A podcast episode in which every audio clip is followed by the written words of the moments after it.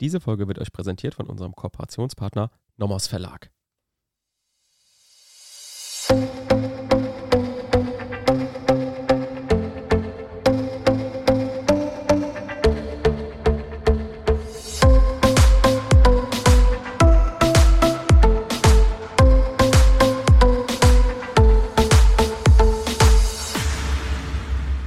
Willkommen zu einer neuen Folge Kurzerklärt. Heute unterwegs im Strafrecht. Wir sind Sebastian. Und Theresa. Da hat Theresa scheinbar gerade ihren Namen vergessen. Habe ich das einfach mal für sie übernommen. Sebastian. Ja, äh, gut. Wir sind äh, Theresa und Basti scheinbar. Äh, jeden Mittwoch erklären wir euch zusammen Strafrecht. Ich bin hier an der Uni ja wissenschaftlicher Mitarbeiter, daher eher für die Theorie zuständig und werde dann immer gegebenenfalls von Theresa aus der Praxis verbessert. Denn Theresa ist Staatsanwältin und bekommt daher alles praktisch mit und ist zum Teil wahrscheinlich in manchen Regionen besser aufgestellt als ich. Gerade wahrscheinlich bei den Delikten selbst im AT, weiß nicht, da braucht man so viel äh, allgemeinen Teil noch bei euch? Ja. Wirklich? Ja. Okay. Auch noch 28 und den ganzen Kram. Ab und zu. Mhm. Schrecklich. Ich dachte, das ist dann irgendwann mal vorbei. Da wird nur noch hier Diebstahl, kommen ab ins, ab ins Kettchen. nee. Ja, okay. Ähm, gut. Ähm, was machen wir jetzt in den nächsten Folgen? Wir machen jetzt ähm, noch weiterhin Brandstiftung. Wir schauen uns noch den Paragraph 300b Absatz 2 an. Das machen wir heute. In der nächsten Folge schauen wir uns dann Paragraph 306c, also die Brandstiftung mit Todesfolge an. Dann kommt noch eine Folge zur fahrlässigen Brandstiftung und dann kommen Problemfälle. Denn äh, Theresa hat da schon zu Recht mehrfach jetzt mich darauf hingewiesen, dass natürlich noch bei den einzelnen Tatbestandsmerkmalen natürlich noch große Probleme drin stecken. Beispielsweise Klausurrelevanten, klausurrelevanten Probleme, zum Beispiel bei gemischt genutzten ähm, Häusern, ob das jetzt bewohnt ist oder nicht, das spielt ja beim 306a auf jeden Fall eine große Rolle. Da sei jetzt nur mal dieses Problem genannt, natürlich gibt es noch mehr. Die werden wir, jedenfalls habe ich das immer mit euch so gemacht, in den späteren Folgen dann einzeln kommen. Einfach, dass man diese Probleme ähm, in einzelnen Folgen hat und dass ihr ja, die dann auch vom Examen nochmal anhören könnt. Im Anschluss werden wir uns Straßenverkehrsdelikte anschauen. Da freut sich Theresa schon besonders Yes. drauf, weil du das den ganzen Tag machst, oder? Also tatsächlich freue ich mich darauf, weil es genauso ein super Schema hat wie die Brandstiftungsdelikte und es einfach für euch einfacher ist, das Ganze auch noch zu verstehen. Was ist in der Pfalz das häufigste Straßenverkehrsdelikt? Wurde mir gesagt, Trunkenheitsfahrt. Stimmt das? Kannst du das bestätigen? Ja, da ich aus so einer Region doch tätig bin, wo dann viele Weinfeste sind. ja, hinten im Pfälzerwald, da haben die alle acht, neun Schorlen drin und dann wird trotzdem noch übers Land, über die enge Landstraße ohne Mittelstreifen mit nach Hause kommt gebrettert. Ein bisschen vor, ja. Ja. Okay.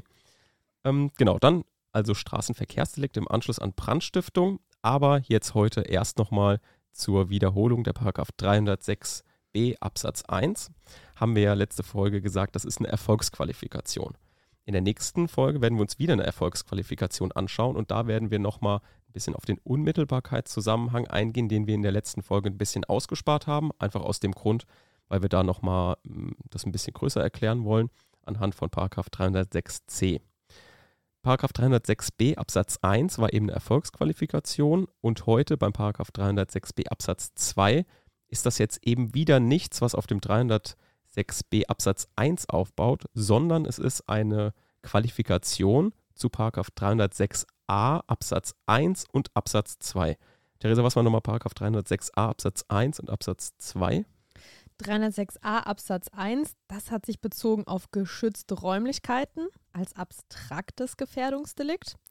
Und 306a Absatz 2, da hat der Brand zu einer konkreten Gefahr für eine Gesundheitsschädigung geführt eines anderen Menschen als konkretes Gefährdungsdelikt. Mhm. Und Paragraph 306b Absatz 2 ist also jetzt eine Qualifikation zu diesen beiden Absätzen. Und man muss dazu sagen, das wird später nämlich noch eine Rolle spielen, das Strafmaß ist ein sehr hohes. Ne? Das ist eine Mindeststrafe von nicht unter fünf Jahren.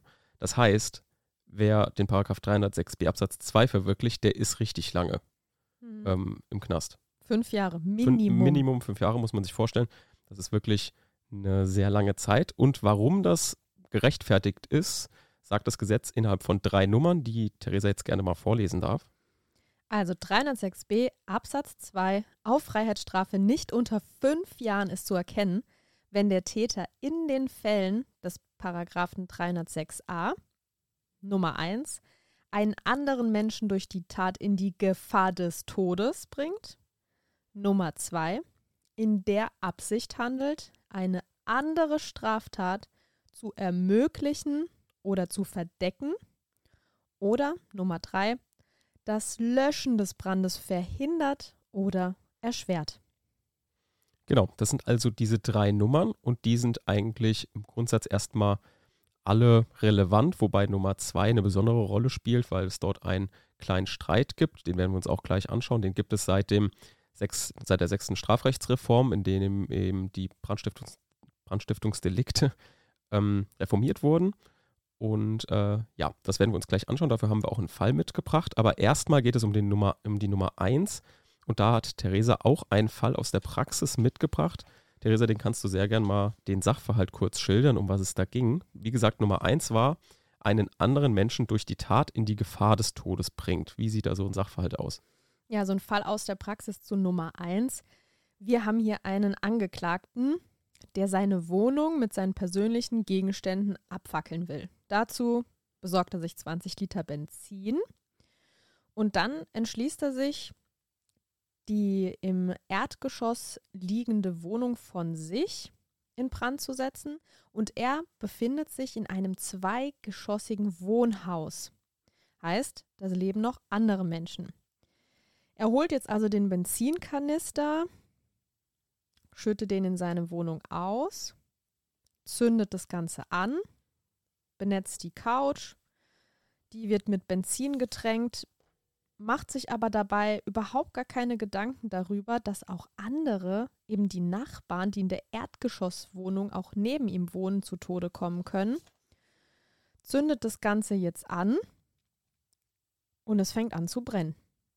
Die Dachgeschosswohnung beider Häuser war zur Tatzeit nicht bewohnt, aber aufgrund der Brandausbreitung und der verbundenen Geräusche konnten die im Bett liegenden Nachbarn, also es war schon spät um 22 Uhr, als auch einem Erdgeschoss des Nachbarhauses schlafende Anwohnerinnen aufgeschreckt werden und die haben dann den Brand wahrgenommen.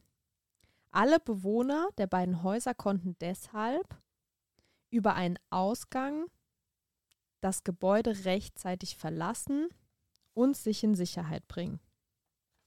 Genau, also da geht es eigentlich bei der Nummer 1 lediglich um die Frage, wann ist man denn in die Gefahr des Todes gekommen? Und da geht es ja jetzt auch, wie du gerade geschildert hast, in dem Sachverhalt drum. Und hier kann man sich eigentlich auch so ein bisschen was aus den Straßenverkehrsdelikten, wenn es zum beinahe Unfall kommt, merken. Also wenn es nur noch vom Zufall abhängig ist, ob jemand ähm, eben hier in die Gefahr des Todes kommt oder nicht. Da hat der BGH einmal zu gesagt, erforderlich ist ein Geschehen, bei dem ein unbeteiligter Beobachter zu der Einschätzung gelangt, dass das noch einmal gut gegangen sei. Das kann man sich auch so merken, das hat der BGH nämlich selbst so gesagt.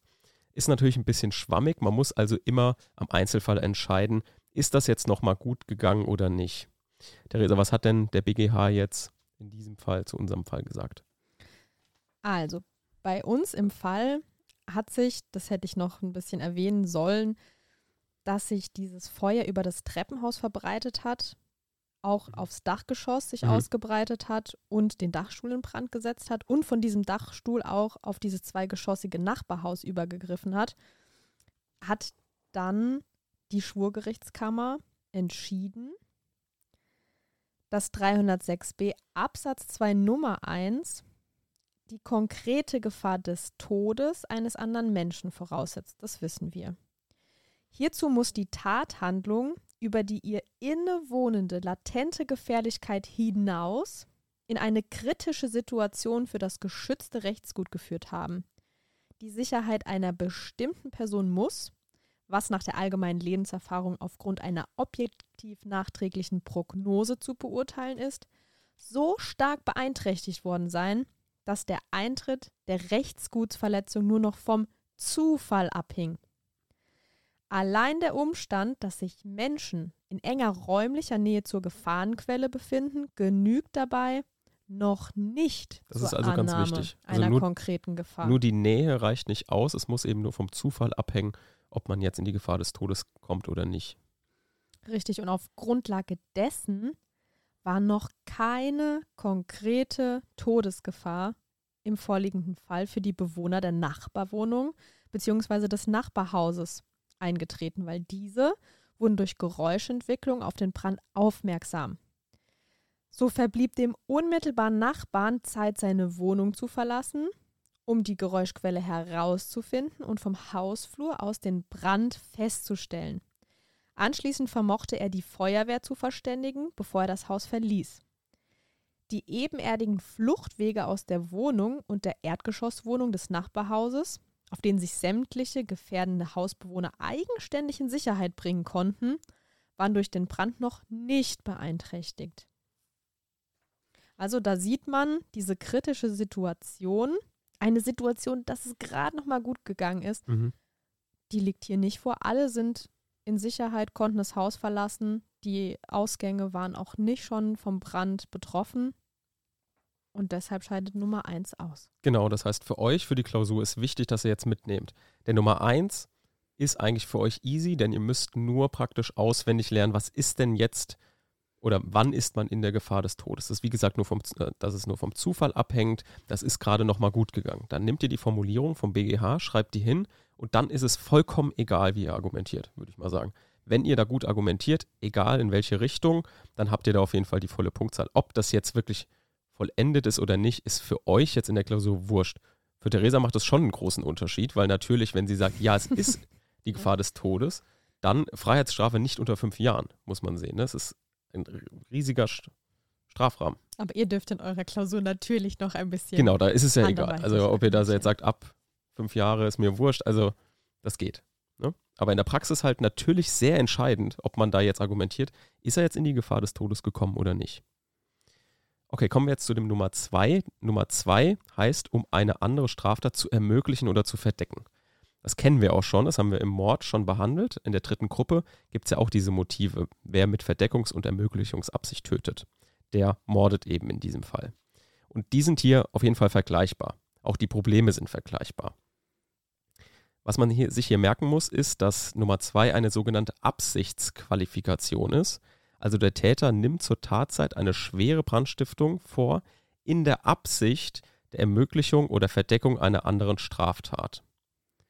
Das heißt, nicht erforderlich ist, dass die genannten Taten tatsächlich vollendet oder auch nur in das Versuchsstadium eingetreten sind. Was ja auch krass ist, ne? Mit diesem Strafrahmensprung, muss man schon sagen. Nennt man das Strafrahmensprung? ja, also was du jetzt sagen willst, was besonders krass ist, ja, aber der besondere Unwert der Tat liegt ja eben da drin, dass ein neues kriminelles Unrecht begangen werden soll. Deswegen mhm. genügt das schon. Es muss nicht verwirklicht werden, aber neues zusätzliches Unrecht soll geschaffen werden. Das wird nicht toleriert. Mhm. Und allein die Absicht genügt. Das heißt, ihr wisst, das ist eine Absichtsqualifikation, kann man sich so, glaube ich, ähm, ganz gut merken. Ab der sechsten Strafrechtsreform, habe ich vorhin schon angekündigt, gibt es ein Thema, was immer kontrovers diskutiert wurde. Und zwar haben wir hierfür einen Fall auch noch mitgebracht. Theresa, lese mal gerne den Sachverhalt vor. Okay, ich habe hier zu Nummer zwei, zum warmen Abbruch nennt man die Fälle, einen Fall aus der Praxis. Hier setzte der Angeklagte das Wohnhaus seiner Familie in Brand, das im Eigentum der von ihm adoptierten vier Kinder seiner Ehefrau stand. Er handelte dabei in der Absicht, seiner Schwiegermutter, das ist die Voreigentümerin des Hauses, die sich bei dessen Übereignung den lebenslangen Niesbrauch daran vorbehalten hatte, Leistungen aus deren Wohn- und Gebäudeversicherung und seiner Ehefrau Leistungen aus der Hausratsversicherung zu schaffen. Also absoluter Klassiker in der Klausur. Hierdurch wollte er die Neuerrichtung des Gebäudes finanzieren sowie Barmittel zur Neuanschaffung des Inventars erlangen. Beide Versicherungsnehmerinnen waren in das Vorhaben des Angeklagten nicht eingeweiht. Und die Gebäudeversicherung hat, nachdem das Gebäude dann abgefackelt war, auch tatsächlich über 300.000 Euro für den Wiederaufbau des Gebäudes geleistet. Die Hausratsversicherung hat noch keine Zahlungen vorgenommen. Jetzt schauen wir uns das mal strafrechtlich an. Werbung. Auch heute haben wir wieder eine Empfehlung für euch und zwar das Buch aus der Nomos Studium-Reihe, also die grün-blauen Bücher von Puppe, Strafrecht allgemeiner Teil im Spiegel der Rechtsprechung. also ein sehr langer Titel, schon mal. Und es geht wieder um Strafrecht allgemeiner Teil. Wir hatten ja ähm, in der Folge gesagt, dass ähm, auch Strafrecht AT immer noch auch in der Praxis eine Rolle spielt. Ne? Und es ist auf jeden Fall wichtig, dass man Aufbauschemata kennt und die sind hier drin sehr, sehr gut beschrieben. Ja, also ich kann nur sagen, auch in der Praxis, wenn man natürlich das AT nicht kann, ich weiß, wie ich die einzelnen Tatbestände aufbaue und was in der Erfolgsquali ist. Und auch selbst in meinem Plädoyer, wenn ich nicht einordnen kann, was ist denn dieser besonders schwere Fall, wo gehört der hin? In die Strafzumessung oder ist das noch in der Strafbarkeit zu erwähnen? Da mache ich mich ja ziemlich, ziemlich lächerlich. Und auch in der Klausur, ich kann es gar nicht oft genug sagen, da rastet euer Korrektor aus. Mhm. AT muss sitzen. Genau, und das, das Gute ist an dem Buch, dass das eben genauso aufgebaut ist wie ein Lehrbuch, aber wie gesagt im Spiegel der Rechtsprechung. Das heißt, dass ähm, dort in jedes Kapitel, sei es jetzt zum Beispiel Vorsatz oder ähm, was haben wir noch, Schuld, Entschuldigung, Rechtfertigung, dass da eben bei den jeweiligen ähm, Tatbestandsmerkmalen oder was man halt da prüfen muss, dass da dann auch die Rechtsprechung drin ist. Also da hat man dann auch, ähm, hier heißt es der Motorradrennenfall zum Beispiel, BGH-Fall, dann der Retterfall, ähm, Heroinfall, also diese klassischen Fälle, die man aus dem Strafrecht kennen muss, die sind da integriert und das finde ich eigentlich sehr gut. Werbung Ende. Genau, was würdest du jetzt sagen, was wäre dein erstes Gefühl, was ist hier das Problem? Oder was ist generell, was wurde hier kontrovers diskutiert? Oder wird es noch, ja? Ja, also zunächst einmal muss man ja sagen, was prüft man denn jetzt hier bei der Nummer zwei? Also hier muss man Inzident prüfen, ob das, was der Täter auch beabsichtigt, also was er beabsichtigt, auch strafbar ist. Es muss ja eine andere Straftat sein. Und wir haben jetzt hier auf dem Schirm, okay, was kommt in Betracht? Einmal natürlich den Betrug nach Paragraph 263, aber wir haben auch den Paragraphen 265, auch als zu ermöglichende andere Tat. Und beim Betrug muss man gucken, dass der dazu zählt. Also ob diese nachträgliche Leistung durch die Versicherung diesen erhöhten Strafrahmen überhaupt rechtfertigt. Weil wir haben ja gesagt, wir sind ja bei Mindeststrafandrohung von mhm. fünf mhm. Jahren.